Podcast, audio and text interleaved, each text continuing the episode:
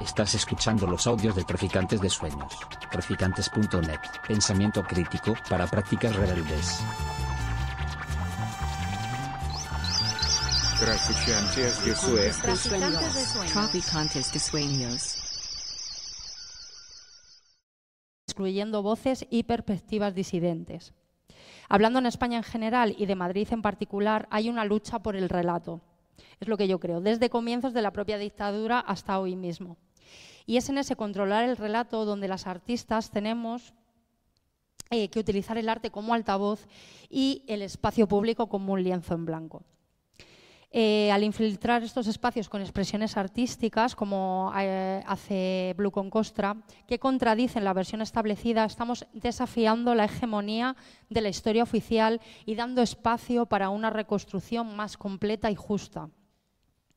Es crucial mencionar que el arte político no es solo una herramienta para recordar, sino también para sanar. Tanto en España como en otros lugares del mundo, como Chile, por ejemplo, eh, hemos sufrido traumas históricos que persisten en nuestra memoria colectiva. Al proporcionar un medio para expresar, confrontar y procesar los traumas, el arte político en el espacio público se convierte en una forma de terapia. De esta forma, la, la motivación de, que tuvimos para abordar este proyecto de arte de acción en el espacio público em, viene que desde desumbilicada del territorio donde nací, Viña del Mar, Chile, y desdibujada dentro del panorama político español y con amplias contradicciones en vivir en un reino y justamente en el que nos colonizó, es que busco encontrar los puntos en común, pensar que era lo que me interesaba de España mucho antes incluso de pensar en venir acá a vivir. Fue así como venían a mi cabeza una amplia colección de fanzines, música, libros acerca de movimientos sindicalistas españoles, acciones anarquistas, formas de habitar lo laboral, habitacional y la salud. Más al mismo tiempo encontré como código, código común triste las dictaduras. En marzo de este año, 2023, fui a Chile y tras dar ofrecer a compañeras un taller de arte de acción en un centro social para espacio interior y espacio urbano, me di cuenta de cuánto me había alejado de esa forma de ocupar la calle y los espacios naturales. Una vez que llegué aquí a Madrid el 2018, apartándome completamente de esas prácticas de cierta forma. Y es por eso que a falta de y con ganas de pensé la idea de realizar, tal como lo hacía en Chile, un encuentro de arte de acción y política, teniendo en cuenta el tema común, lamentablemente, la represión.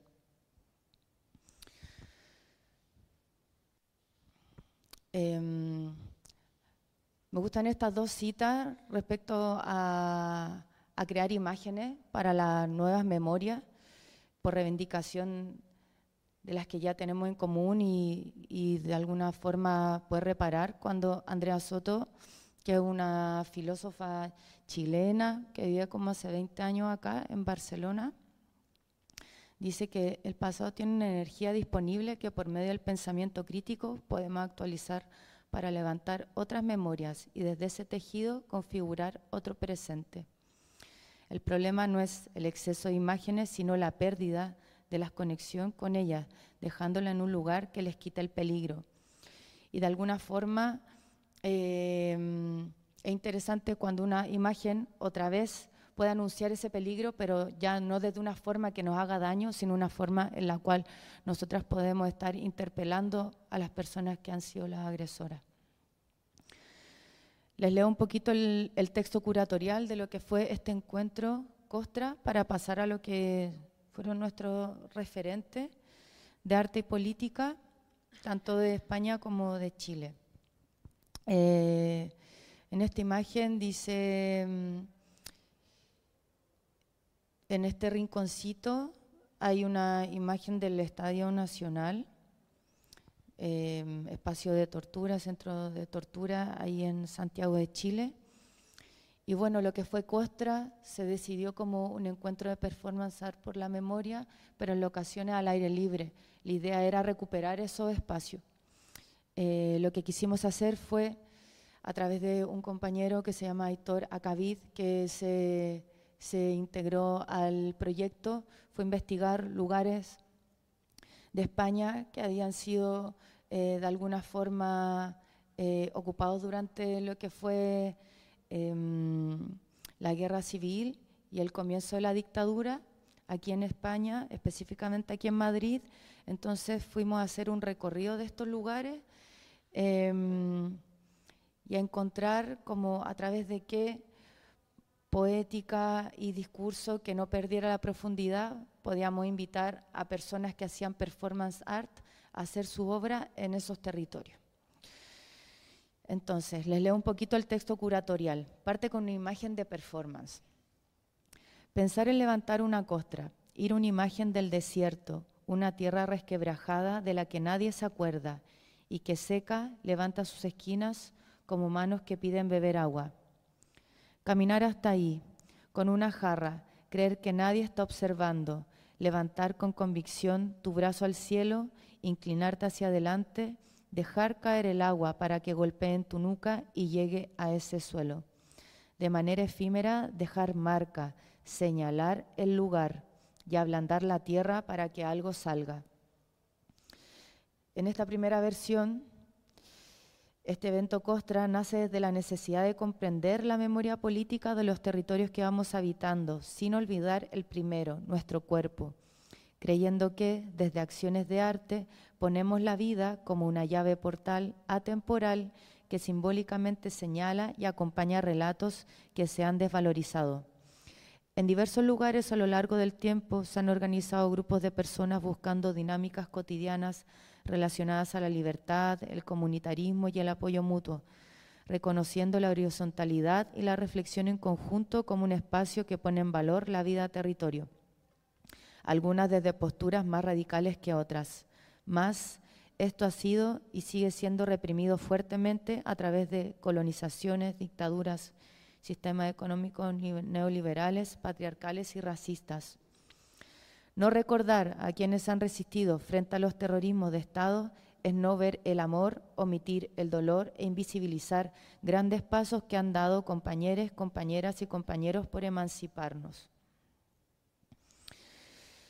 Nos llegamos a hacer preguntas una vez que elegimos como ya Madrid como tal, eh, y ciertos espacios que tuvieran que ver con la guerra civil y esta, entre comillas, transición a la democracia en 1975. Pero también era pensando en las dictaduras de Chile, Argentina, de Cuba, Portugal, Croacia, Guinea, entre tantas más. Era pensar en performar planeándonos, planteándonos el reconocimiento y resignificación de espacios públicos como lugar para manifestar lucha de personas que habitaron en épocas de dictadura y nuestra época actual. Entonces nos preguntamos cosas tan tristes como cuántos cuerpos hay en la tumba de un dictador, cuántos kilómetros y kilos son las vidas asesinadas y desaparecidas. ¿Llegaría esa medida hasta el centro de la tierra para volver a renacer? ¿Podemos hacer recorridos inversos y meter el fascismo por el mismo hoyo de muerte que salió?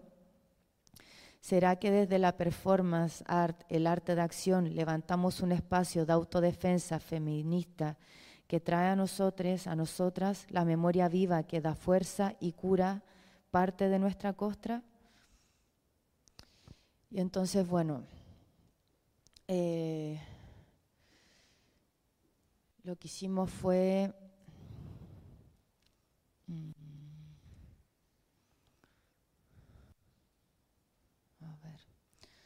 Se van a demorar todos los videitos un poquito en, cargar, pero vamos por ello.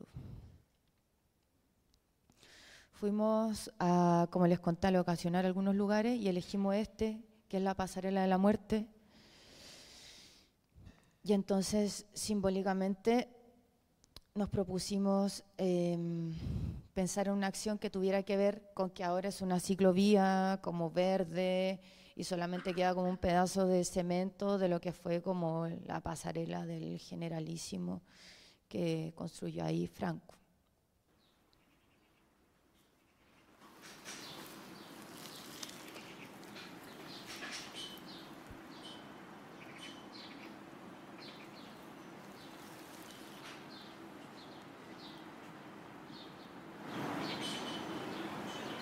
La idea era invitar a la gente a este encuentro, pero que conociera un poco las locaciones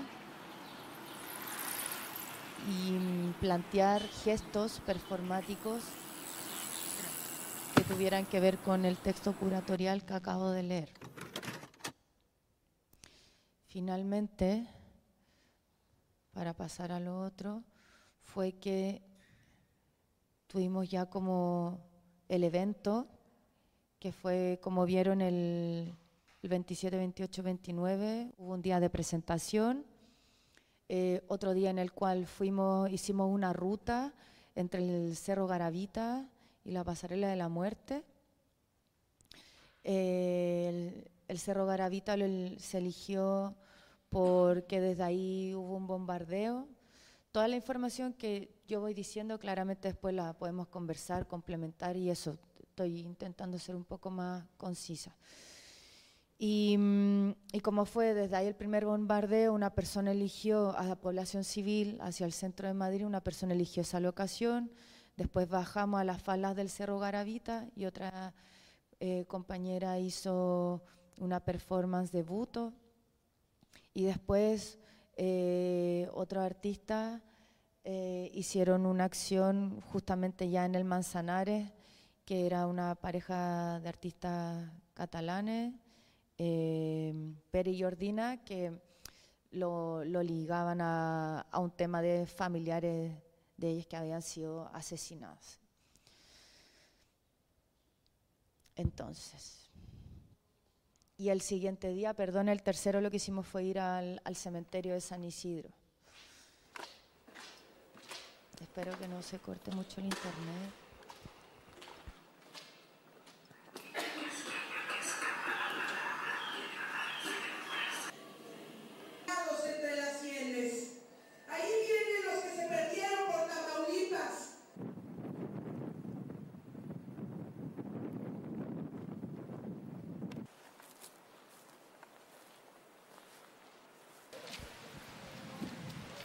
Lo que hicimos en el cementerio fue entregar un texto con los datos que habían acerca del dictador croata, de cubano y de Primo de Rivera, mm, que lo hizo Aitor.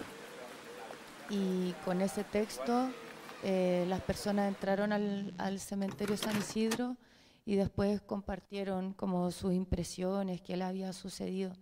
Preferimos que fuera algo más abierto porque ya creíamos que era como bien condicionante eh, el texto y, como todo lo que ofrecíamos como evento.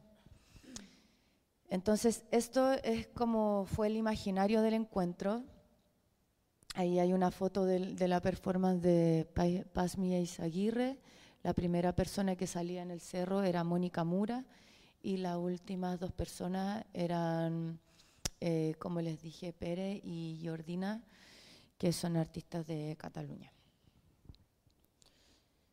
Y el video lo hizo Cristóbal, que está acá. Y entonces, eso sería con lo de Costra. Bueno, ahora voy a hacer unos comentarios de Costra y empezar a, eh, a, hablar un poco de mi obra y mis referentes. Bueno, en Madrid tenemos bastantes lugares que son testigos de la vida cotidiana, pero como acabamos de ver, eh, también son portadores de historia, que en muchos casos se encuentran enterrados bajo la rutina, la urbanización y el olvido premeditado por parte de nuestro ayuntamiento. Se podría decir que son espacios transformados en la nada. Una de las principales razones por las que me encantó el proyecto Costra es porque han hecho visible lo invisible. Han señalizado los lugares donde sí pasaron cosas y ahora no son más, eh, nada más que zonas de tránsito, no hay ninguna señalización, no hay placa, no hay monumento que ponga qué pasó ahí exactamente y cómo pasó. Es más, me impacta mientras estaban haciendo la performance cómo iban los ciclistas tranquilamente por ahí andando, ¿no? Supongo que en su imaginario ni sabiendo que estaba ocurriendo. ¿no? Eh, los espacios públicos acaban convirtiéndose en escenarios donde las capas de la historia se superponen y proyectos como Costra se centran en desenterrar esas capas para revelar narrativas que se han ocultado a conciencia, con premeditación y alevosía. Otro de los puntos fuertes que yo veo en este proyecto es la performance, eh, que es otro medio para rescatar voces eh, silenciadas de la historia. Al dar voz a aquellas a cuyas, cuyas historias han sido reprimidas, creamos una plataforma para la empatía y la comprensión. La actuación en sí misma se convierte en un acto de resistencia, desafiando el olvido impuesto y recordando a las presentes que la memoria histórica es una responsabilidad compartida. La combinación de espacio público y performance crea un, crea un panorama artístico potente para hacer visible la memoria histórica. Bueno, como ya he comentado antes, en mi trabajo artístico me he valido de diversas técnicas, pero sobre todo el videoarte y la performance, y unidas. Eh, ya que el videoarte tiene el poder de contextualizar la memoria histórica de una manera que va más allá de los límites de los textos y documentos tradicionales. Puede proporcionar una experiencia inmersiva llevando a las personas a través de un viaje emocional que refleja la complejidad de la historia la música, el ritmo, la iluminación, la composición visual, todos son herramientas para provocar una respuesta visceral y desencadenar una, una reflexión. Bueno, yo mis propias creaciones He abordado temas políticos ¿no? y de la memoria. Eh, aquí, por ejemplo, para la exposición de arte guillotina hice dos. He traído el eh, arte guillotina. Eh, fue una exposición colectiva de artistas tanto españoles como latinoamericanos en contra de la monarquía española. ¿vale? Ellos, eh, por ejemplo, os lo dejo para que lo podáis ver. Em, los latinoamericanos hablaban, por ejemplo, de la colonización. ¿no? Eh, bueno, pues esto es un videoarte donde voy haciendo como un resumen de lo que fue eh, desde la dictadura hasta la proclamación de Felipe VI. Ahora ese vídeo habría que ampliarlo y poner a la hija del rey, evidentemente. Este vídeo lo hice en 2019, ¿no? Entonces es un vídeo como que te va, te va enseñando cómo ha sido un traspaso de poderes. No ha habido ninguna transición en España. Y, bueno, el vídeo va por ahí, eh, Arte Guillotina. Yo eh, hice dos piezas, esta para finalizar la exposición y otra que lo veréis ahora en el catálogo, pues era una bandera de España, todo con noticias de que el pueblo pedía que hubiera ya la república y que no querían rey, ¿no? Y eran en la universidad de los universitarios de tal universidad de España han salido para pedir eh, república. Bueno, pues eh, esas fueron eh, mis, mis, piezas. Ay, me, me, sí. Eh, vale, se llama reciclaje esta obra. Vale. Eh, luego he trabajado, por otra parte, eh, hice un proyecto que se llama Teta R. Vale, hice un falso documental porque, ya te digo, como siempre he hecho arte político, he intentado con el arte político que escueza, o sea, he intentado que hacer arte que de verdad incomode entonces eh, se me ocurrió, como a las feministas nos llaman mucho feminazis, hubo una época en la que llamaban mucho feminazis, ¿no?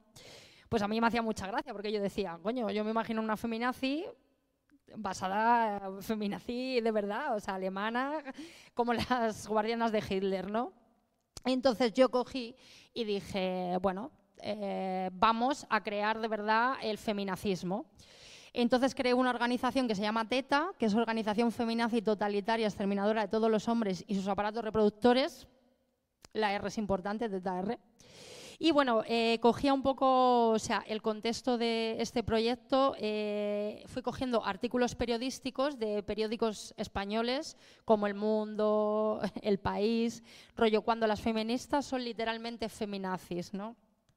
Y te empezaban a dar aquí pues, eh, bueno, eh, pertenecen a una corriente cada vez más popular dentro del feminismo, que se considera que la orientación sexual es una elección y, de hecho, la obligación de toda mujer a ser lesbiana.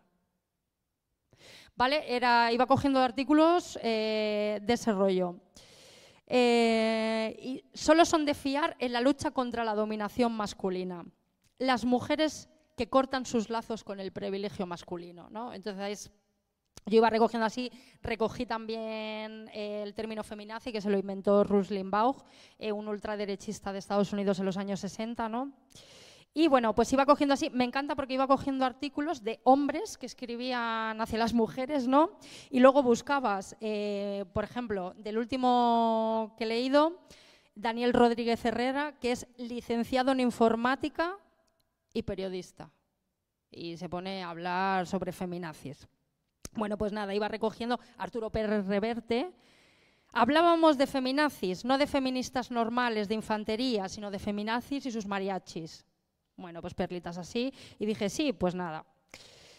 Creé la organización y lo, me inventé que a, Margarita Piñar em, la ubiqué en el franquismo, era muy amiga de los Franco, entonces ella se fue en el 36 a Alemania nazi, se enamoró de, unas, de una de las guardianas de Hitler, le contó que allí practicaban el feminazismo y se lo trajo a España en el 36. Y Teta lleva militando pues desde el franquismo hasta nuestra época, ¿no? Entonces, eh, el proyecto eh, tiene, tiene un vídeo, que es el documental, el falso documental, ¿no? el falso documental son el relato del, del comando, por así decirlo, con el relato de hombres maltratados por Teta. Entonces el vídeo va así intercalándose. ¿Qué hice yo durante seis meses que fui creando el proyecto? yo me fui inventando noticias que iba sacando en internet. Entonces yo durante seis meses estuve liando la parda, diciéndole a todo el mundo pues, que existe TETA, que es una organización que no sabía que no se había, entonces em, que no se había conocido hasta ahora y que yo había tenido el placer de entrevistarlas. ¿no? Y así estuve seis meses. Estuve, eh, bueno, casi me pegan en la calle una vez porque me vino un tío y me dice, Proso, tú lo ves normal, el feminacismo. Y yo, bueno, es historia, ¿qué le vamos a hacer? Historia de España. ¿no? Yo iba así durante seis meses. Entonces yo lo que hacía, eh, cogí el discurso de Hitler, el, de, el del 33, eh, mm, como el discurso bueno, eh, con motivo de la toma de la Cancillería tras la victoria electoral. Bueno, después de que ganó, eh, el, perdón, el triunfo de la voluntad es un discurso del 34 de Hitler, entonces yo lo que hice es coger ese texto mismo y cambiar nacionalsocialista por feminazi y el masculino por el femenino. Entonces yo iba echando el discurso, es así, eh, creé hasta la guía del buen esposo, eh, gente de aquí de España conocerá la guía de la buena esposa, ¿no? Entonces yo lo que empecé es a transgiversar eh, los significados en, este proyecto. Y luego en el vídeo no se veía solamente ver el vídeo, te sientas y ves un vídeo, no, había una performance. Entonces, había dos metros imaginaos que tú ves el vídeo aquí, pues había dos metros de zona de mujeres. La zona de mujeres tenía bancos, tenía comida, tenía bebida, eh, para que estuvieran cómodas ellas y, disfrutaran viendo el documental. Y luego tenía la zona de hombres, que era en la parte de atrás un cuadrado de 5 por 5. Está muy interesante de saber que ningún hombre quiso meterse en el, en el cuadrado. No sabemos por qué en el momento que les relegamos a la zona de atrás y les exponemos y tienen que ver ese proyecto encasillados en su zona, todo el mundo todos los hombres estaban atrás, sabían cuál era su sitio, pero ninguno se quería meter en el cuadrado. Eso está interesante para, para debatir, ¿no? Bueno, y este, este ha sido uno de los proyectos, ganó una convocatoria individual, una convocatoria, una exposición colectiva, y la verdad que tuvo, tuvo bastante, bastante repercusión, ya te digo, porque me tiré también eso. Seis meses intentando hacerle creer a la gente que este grupo existía de verdad. Bueno, me escribió muchísima gente del rollo antifascista de Madrid para preguntarme exactamente dónde se ubicaban, para ir a por ellas. Era como de, no, no os puedo decir, porque claro, ya lo veréis cuando salga el documental, ¿sabes? Y el número uno soy yo con un pasamontañas. Vale, bueno, pues ese ha sido. Y mis referentes, mis referentes, pues eh, uno de los principales referentes, sobre todo en falso documental, Basilio Martín Patino. Eh, si no le conocéis, os, eh, recomiendo 3.000 que le busquéis, Canciones para una guerra. Eh, gracias a Canciones para una guerra, eh, o sea, el vídeo que habéis visto antes de reciclaje es un poco, se parece un poco a lo que hacía Basilio Martín Patino, ¿no? que cogía imágenes del nodo y canciones fascistas y luego te mostraba imágenes del terror de la guerra. Entonces mola un montón porque es así muy eh, luego, eh, queridísimos verdugos y caudillo. Todo hay que decir que este cineasta no pudo estrenar sus películas en España hasta que murió Franco. ¿vale? O sea, eh, estuvo trabajando en, clandestinidad siempre y, bueno, decir la valía y perspicacia de este señor eh, impresionante. Bueno, otros de mis referentes sería Santiago Sierra, que es artista contemporáneo, trabaja el arte político y el espacio público, también utiliza la performance, la fotografía y la instalación, ¿no?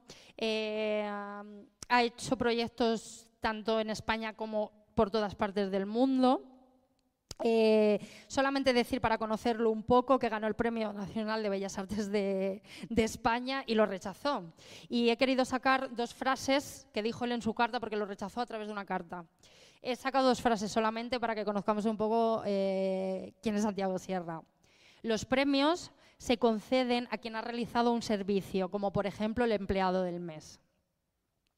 Y la otra frase que me encantó es, el premio instrumentaliza en beneficio del Estado el prestigio del premiado, ¿vale? O sea, porque ya Santiago Sierra eh, era un referente, lleva trabajando muchísimos años y ya era conocido, has puesto narco.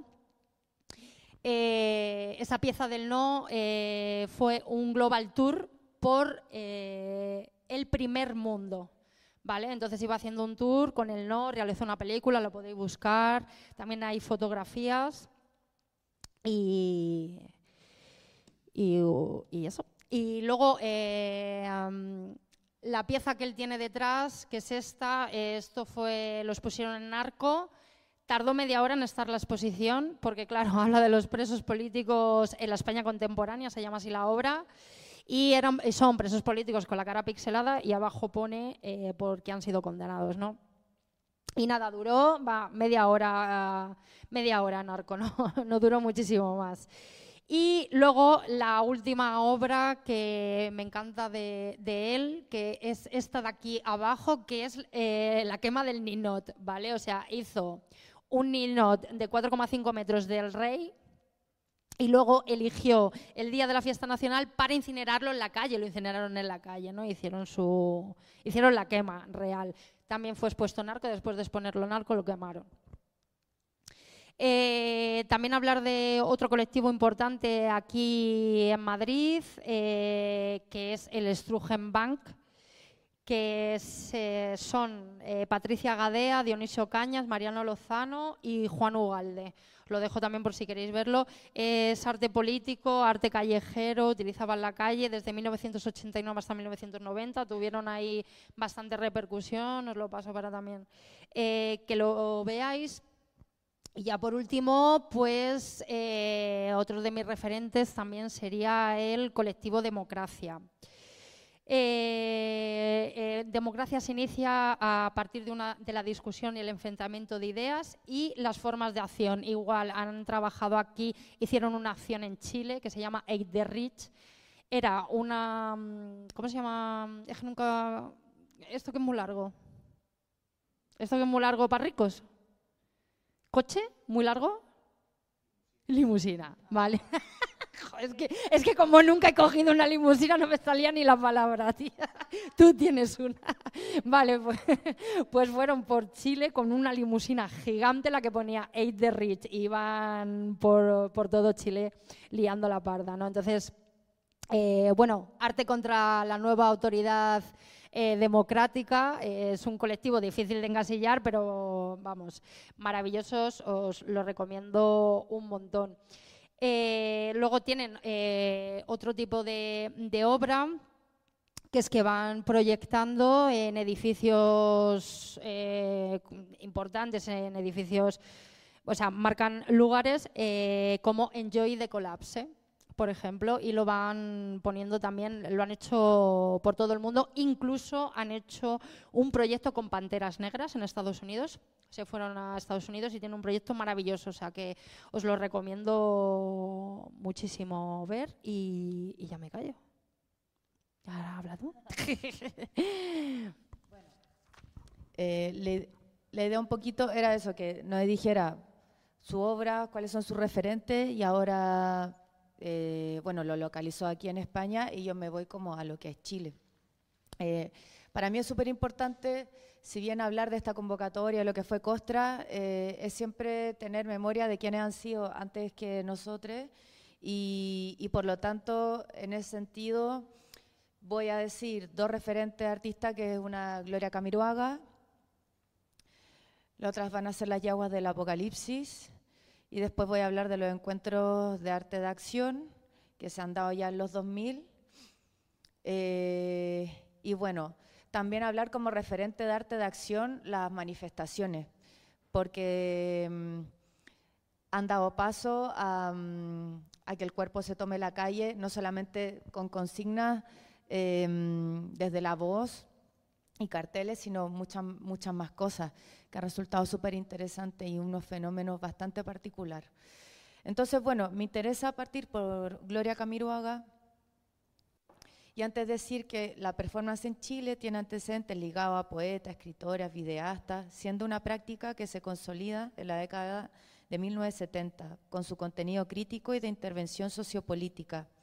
Hay artistas claves como Lepe, Copelo, el Grupo Cada, la Llevo del Apocalipsis, la Bienal Deforme, y así un montón que se ha abocado a difundir y visibilizar la performance desde la producción, la investigación, el registro, el análisis, entendiendo el cuerpo, no solo desde su corporeidad individual, sino extendiendo a sus proyecciones sociales y culturales que propician la elaboración de un discurso metafórico y estético tomando no solamente eh, el arte de acción como una práctica artística en sí, sino como un contexto que va accionando desobediencia y resistencia desde el arte y la ciudadanía. Entonces, em, bueno, Gloria Camiruaga eh, me parece inusual. Nosotras recién en Chile las vimos en el 2017 y ella fue años como invisibilizada en Chile.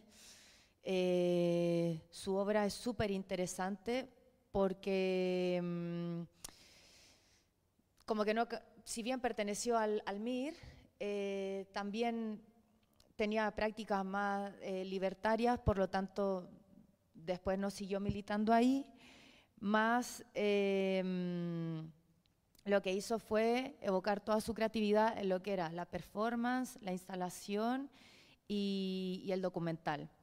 Lo bonito e interesante que iba trabajando en colectivo con otras personas. Por ejemplo, en la foto de al medio está Pancho Casas y mm, eh, Pedro Lemebel, que son las yeguas del Apocalipsis.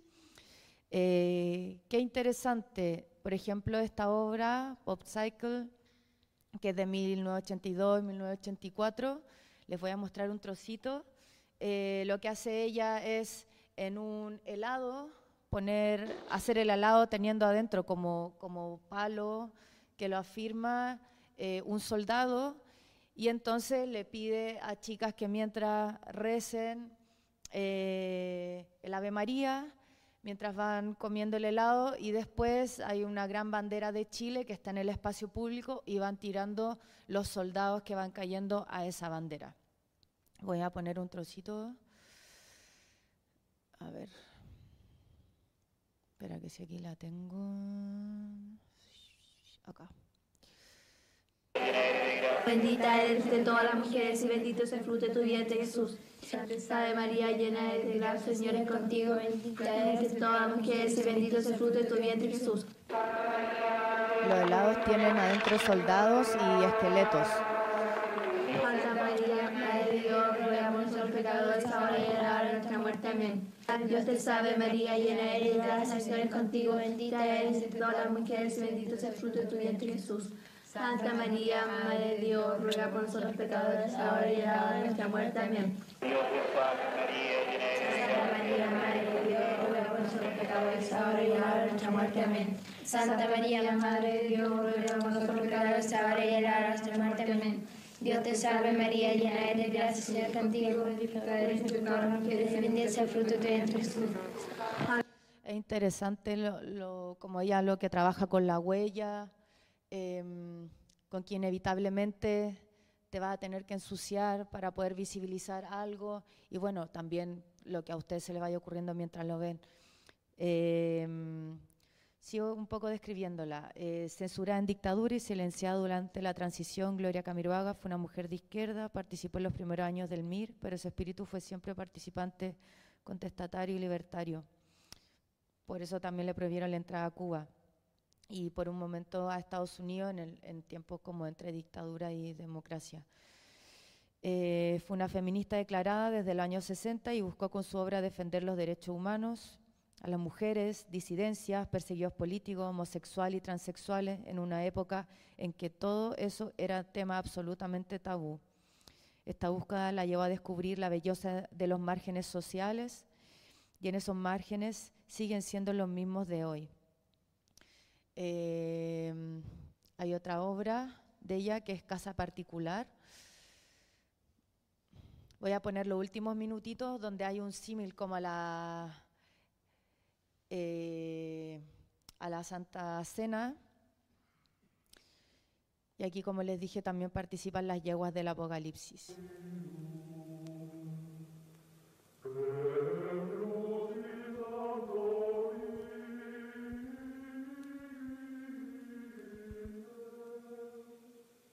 Esta es la última cena de San Camilo, la última cena de este gobierno este es mi cuerpo, este es mi sangre.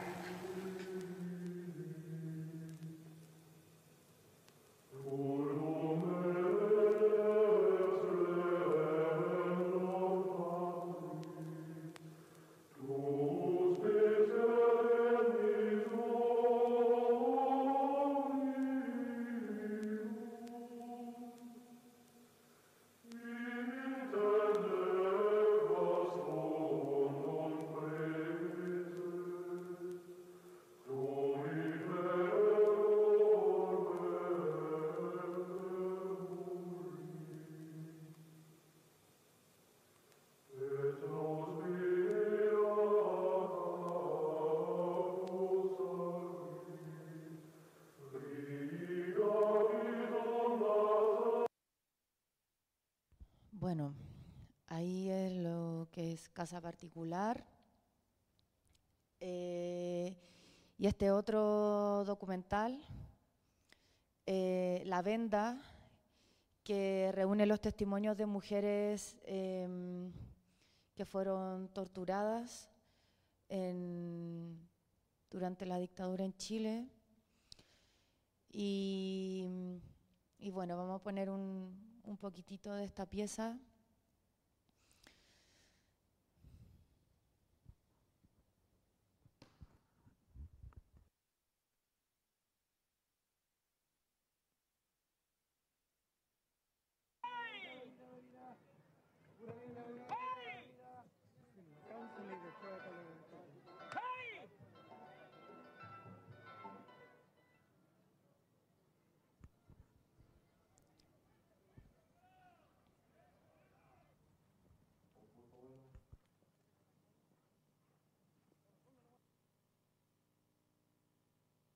Me dijeron que me echara hacia atrás, que caminara hacia atrás y yo toqué algo que era como, una, como un camastro.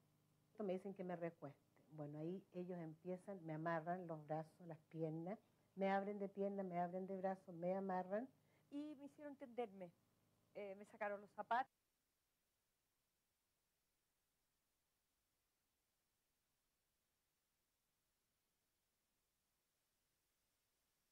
me tendí y me...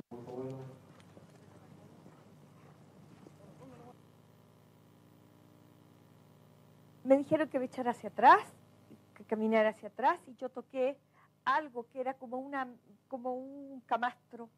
Me dicen que me recueste. Bueno, ahí ellos empiezan, me amarran los brazos, las piernas, me abren de piernas, me abren de brazos, me amarran.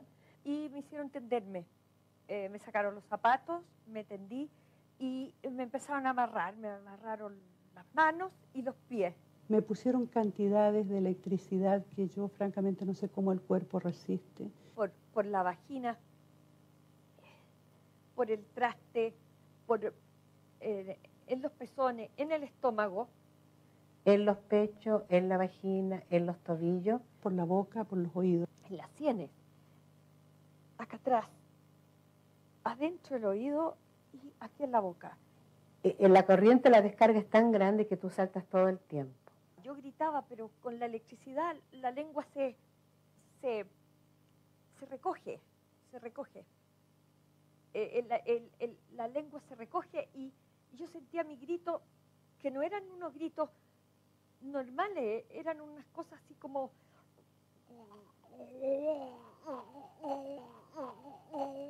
Yo sangraba por el ombligo.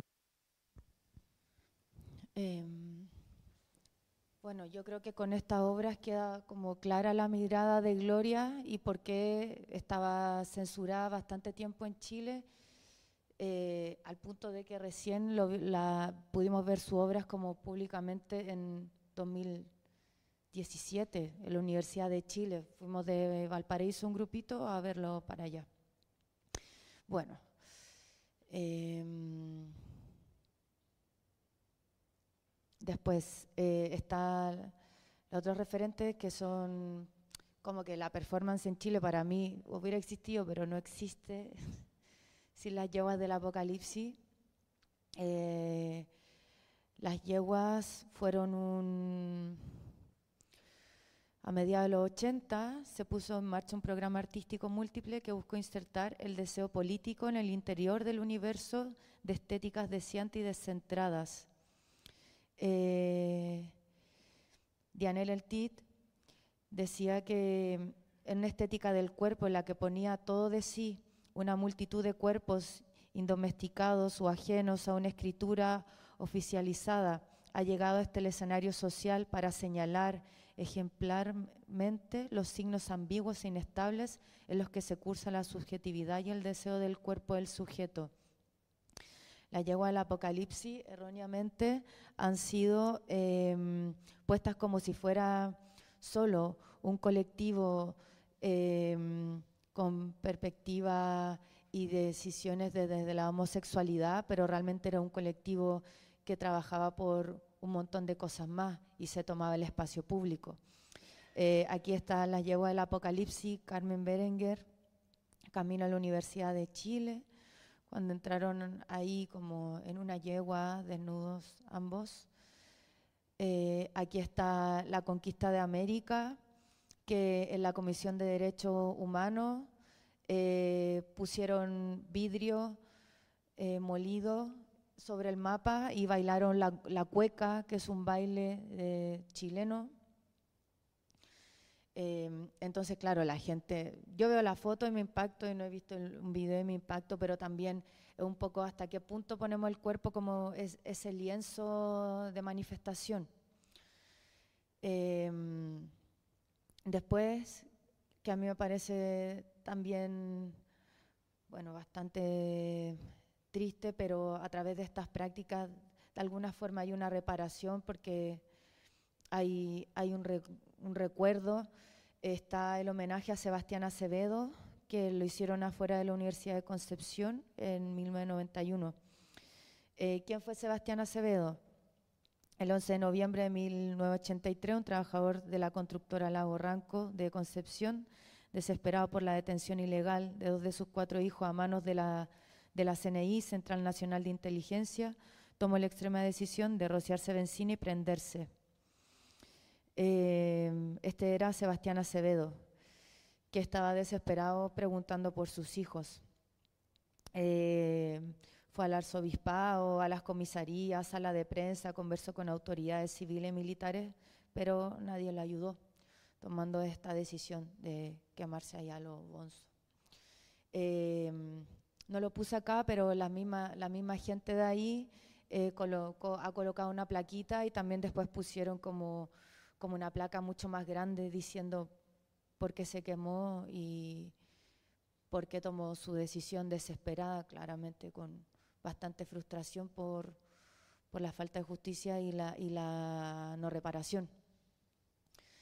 Em, hay un video muy cortito que está en Facebook, que es lo único que encontré de esta pieza, que básicamente lo que hace es ir mencionando, eh, han puesto unos televisores, está Pancho Casa y Pedro Lemebel con una franja de tierra entre medio de ellos dos, y en esta franja de tierra van a haber fuego, lo estoy describiendo porque son imágenes de, de mala calidad. Eh, y hay unos televisores y un audio que va diciendo eh, Ruth, número de identidad de distintas personas asesinadas en dictadura y en democracia en Chile. Ah, no, espera. Era otro.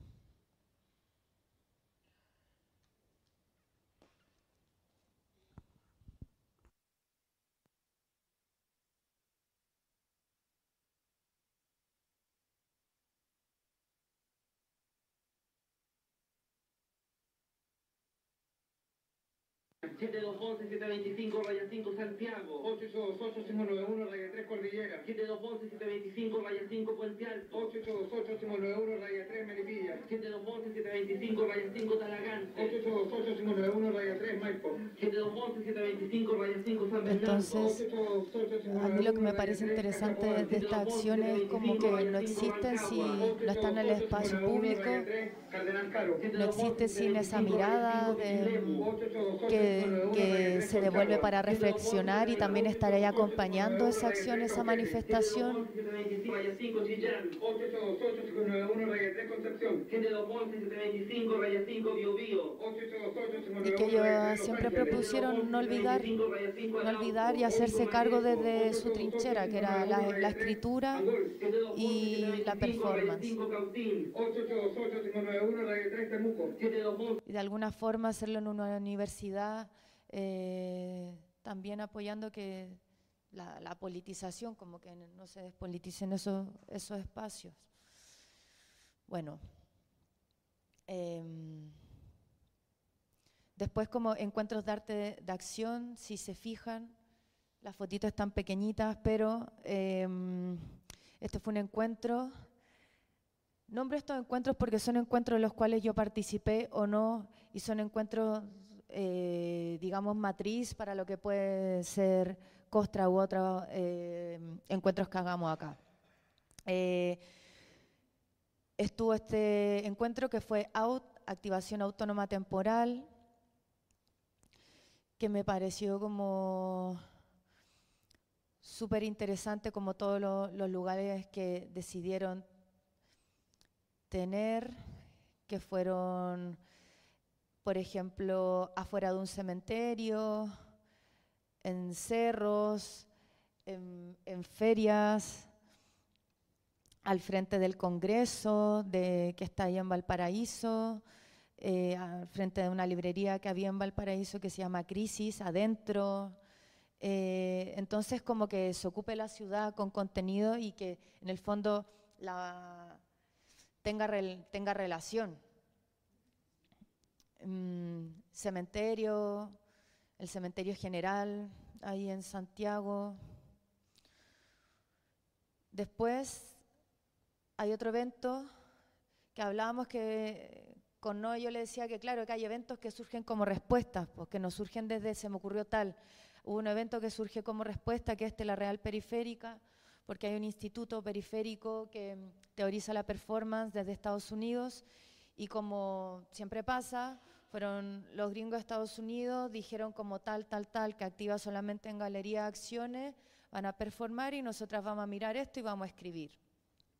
Y lo gracioso es que nadie que organizaba los encuentros de performance en Chile estaba ahí.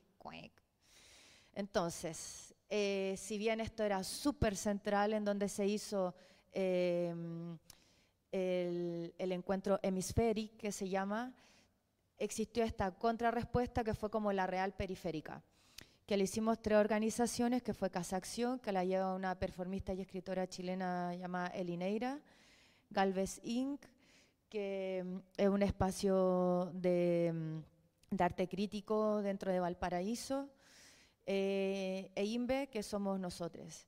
Y entonces eh, los espacios que ocupamos fueron completamente otros. Ay, se me pasó.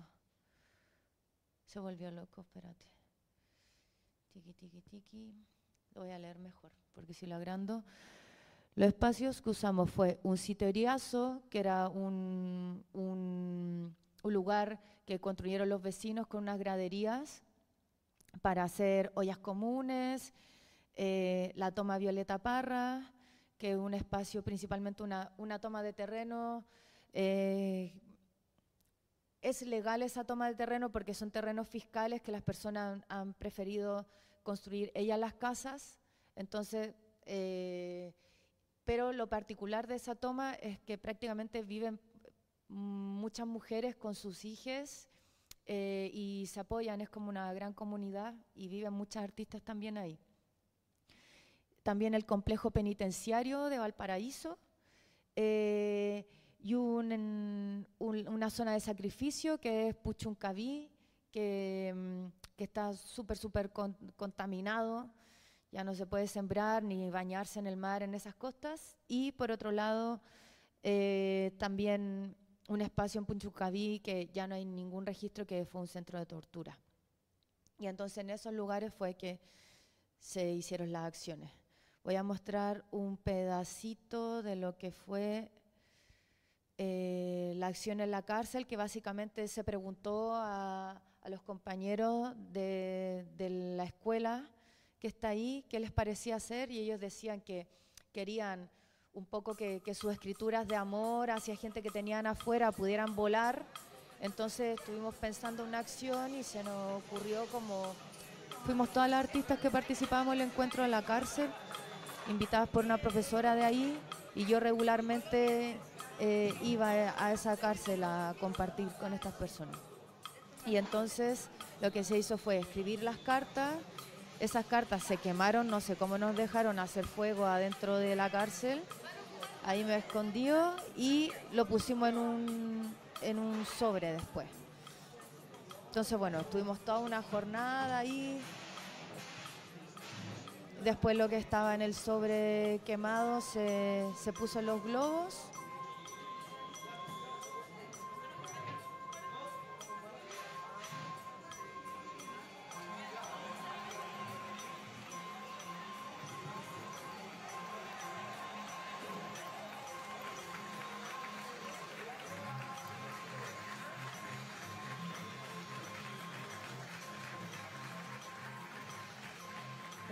Capaz que, claro, dentro del, contexto en que estábamos, para ellos fue algo súper importante, como compartirlo y tener esos espacios de, manifestarse de otra forma.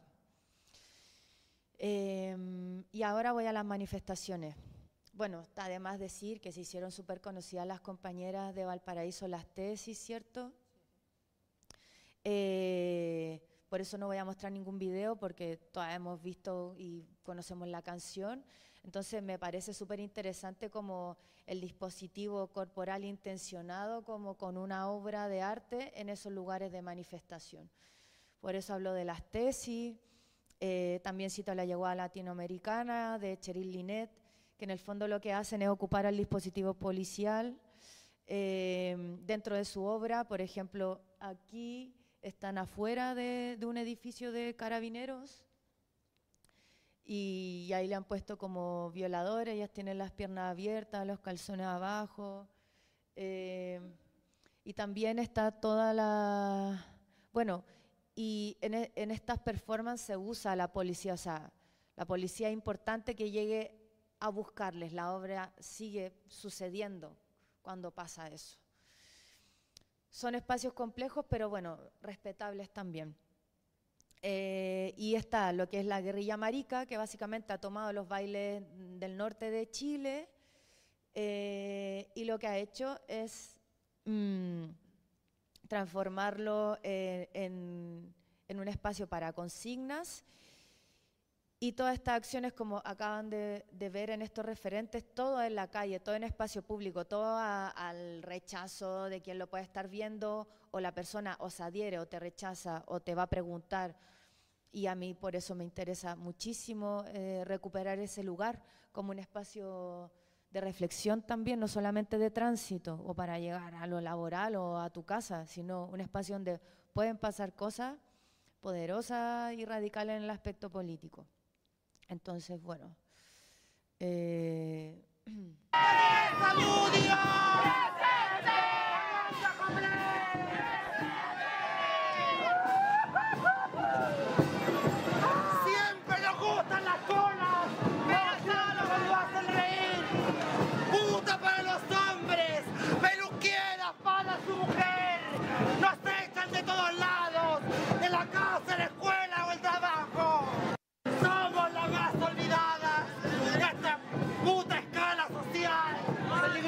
seducir la libertad económica, social, educacional, incluso la sexual.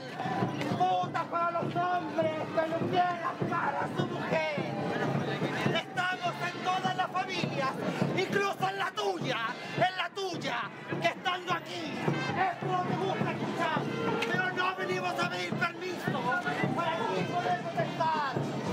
Pinto mis labios del rojo, del rojo de la sangre marica, del rojo furia marica, del rojo de la historia manchada con nuestra sangre marica. La historia la hacen los pueblos y el pueblo también es marica.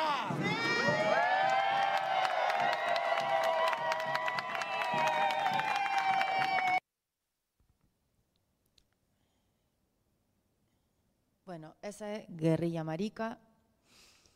Eh, aquí faltan un montón de cosas más por decir que me encantaría que, que le- les conocieran. Y bueno, y ahora pasaré, después de haber dicho estos referentes, a lo que, a lo que ha sido mi, mi trabajo. Este trabajo se llamó eh, Las Venas del Muro. La hicimos dentro de una jornada que hacía la performista Elineira, que nos invitó. Eh, en Valparaíso hay una cárcel, una ex cárcel, que después se llamó Parque Cultural Valparaíso y después se logró que le pusieran Parque Cultural Valparaíso ex cárcel. Primero fue tomada por personas de, de los alrededores para temas laborales y artísticos, pero después ya hizo toda una construcción ahí el gobierno. Eh, y siempre ha estado un poco en pugna y bueno, ahora está un, poco más tranquila cosa, creo. Eh, y entonces esta obra nos habían invitado a em, inspirarnos en lo que había sido eh, un escape desde la cárcel de Valparaíso por Sergio Bushman del Frente Patriótico Manuel Rodríguez. Y entonces lo que interesaba era que él cuando iba escapando de la cárcel se cayó y estuvo un rato ahí como inconsciente. Los compañeros se fueron, que había un auto que lo estaba esperando, y él cuando despertó caminó nomás y se fue en la micro que encontró a la casa de seguridad que habían quedado.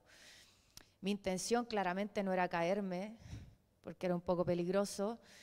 Me interesaba porque hay que hacerse cargo del paisaje si está en el espacio público. Entonces, ahí estaba el paraíso con su hacinamiento característico, eh, el pan, eh, un poco refiriéndonos a lo de la conquista del pan y, y que también es un elemento eh, transversal en mesas de, de las distintas clases. Y bueno, eh, un talismán con, con un símil sangre y en un poco ser esta, esta justicia que no ve. Y haciendo eso yo eh, iba caminando por este muro y bueno, no era la idea, pero me caí, rescatamos el pan que pudimos para que no se perdiera, saltaron los vidrios por todos lados y bueno, fue, ahí está Elineira, que es la, organizadora. Y, mm, y bueno, para mí fue, fue una, una performance importante, sí. Eh, que al final, mm, si una se quiere situar en el espacio, tiene que estar dispuesta a que el espacio hable también y pasa lo que pasa. Bueno, me caí por, por subirme tan alto también. Después está esta otra que se llama No Fronteras, hecha en un encuentro en Out, la bahía de Valparaíso. Eh, habían distintas eh, manifestaciones ese año en tomas feministas de universidades en Chile y entonces, por lo tanto, bastante pugna ahí con la policía en las calles y tal. Y bueno, yo dije, también vamos a hacer una barrica en el mar entonces. Y me conseguí a dos compañeras que nadaban bastante bien, nos metimos al mar, hicimos una barricada y estaba la gente como tipo ahí en la playa descansando y, y nada, no, no vamos a ver el video, pero era como la gente, ¡eh! ¡Fuego! Sí, decían las niñas y los niños, y era como, sí, hay que manifestarse, no sé, son cosas que si no lo hacemos en el mar y no lo hacemos ahí, esa gente no conversa, no se acerca a nosotras, no se crea un círculo como espontáneo de discusión política y, también es airear las, las, situaciones de alguna forma, da, darle aire, hacerlas permeables.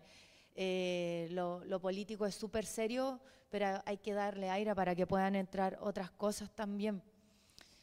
Eh, esta fue una performance que hicimos por Nicole Saavedra, fue una acción hasta el juzgado de garantía. Eh, partimos desde Valparaíso, que es la, en la costa, y nos fuimos hasta eh, Limache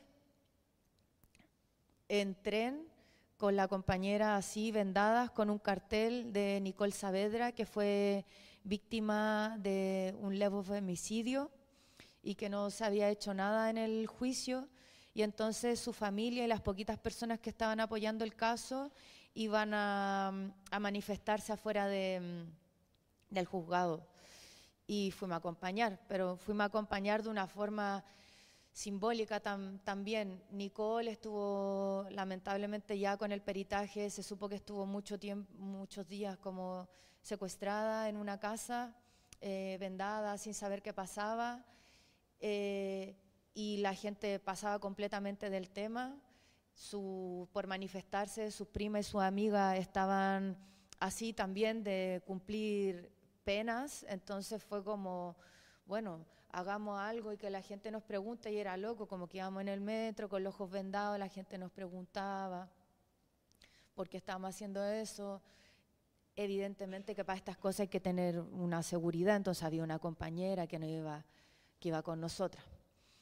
Y bueno, finalmente llegamos al juzgado, nos sacamos el lienzo y bueno, lo estiramos y lo que ven, donde están hijos asesinos del Estado patriarcal. Eh, y después ya pasé como un trabajo que era más, más íntimo, pero de alguna forma que eh, hablaba yo por primera vez en las acciones. Este trabajo claramente no era para hacerlo en espacio público, eh, por un tema de cuidado de mi cuerpo. Y lo hice entre el 2017 y 2020. Fueron distintas performances. Estas fotografías son del encuentro eh, Caída Común, que fue realizado en Bolivia en el 2018 y la, la rearticulé el sábado, el 25 de noviembre, ahí en Carabanchel. Y bueno, eh, les pongo un trozo de la acción. Dice performance número 5 porque como les dije es una serie, son distintas performances. La primera por invitaciones, no porque me interesara como territorio, fue en Roma, después otra fue en Venecia, después en Grecia, pero siempre buscando que fuera un espacio que tuviera algo que ver, ¿no? Como un interés con esto. Y entonces, el minuto 6.41.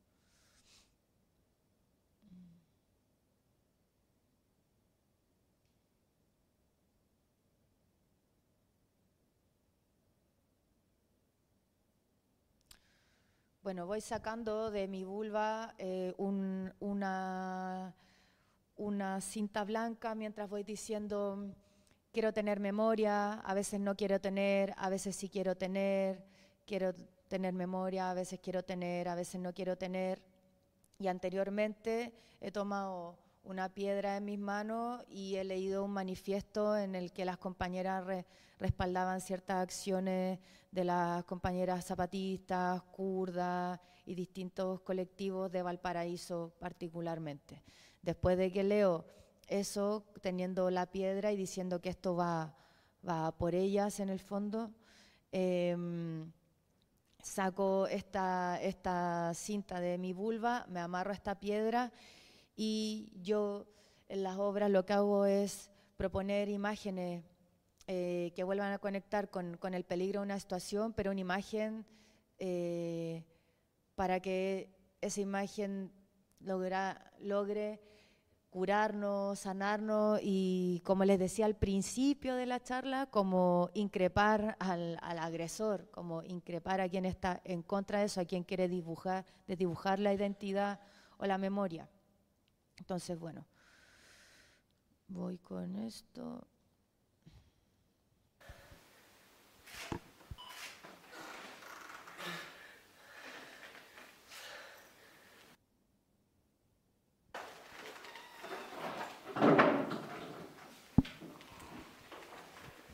¿Cuáles son las memorias de tu cuerpo emancipado? ¿Alguien me puede decir? Violencia, dolor,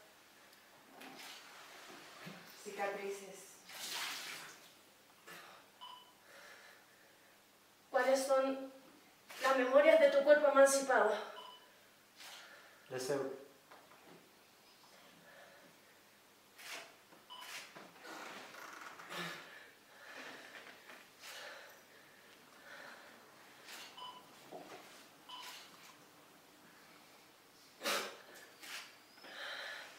Cada día de lucha, cada día de desaprender, cada día de mi memoria, mi cuerpo, mi cuerpo, mi cuerpo, mis hermanas, las brujas, mis hermanas trans, las desadaptadas, las que estamos en frontera permanente, híbrida.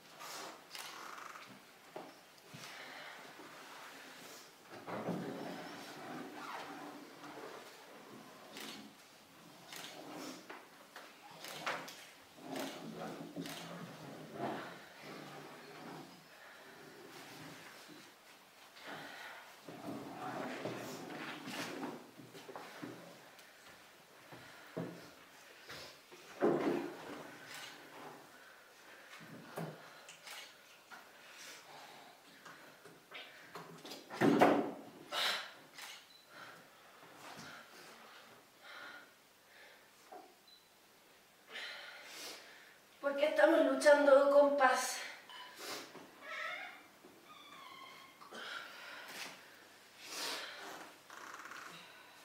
Les vuelvo a preguntar.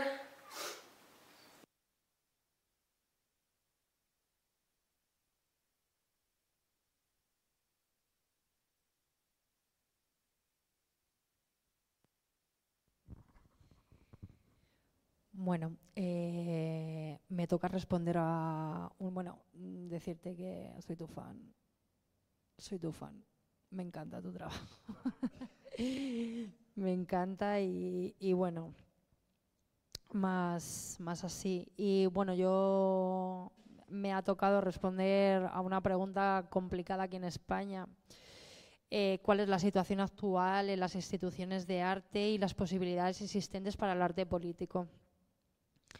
He de decir que como artista que empezó eh, desde el principio de la carrera con arte que incomoda, he de decir que hay una falta de apoyo y hay una falta de financiamiento que enfrenta a las artistas comprometidas con el arte político por parte de las instituciones de arte convencional. Esta tendencia revela un desafío intrínseco en la intersección entre la creatividad artística y la expresión política, donde la resistencia institucional puede actuar como una barrera para la difusión de perspectivas críticas y provocadoras, como estas, por ejemplo. Eh, estas instituciones pueden mostrar cierta reticencia hacia el arte político debido a su naturaleza subversiva y a su capacidad inherente para cuestionar.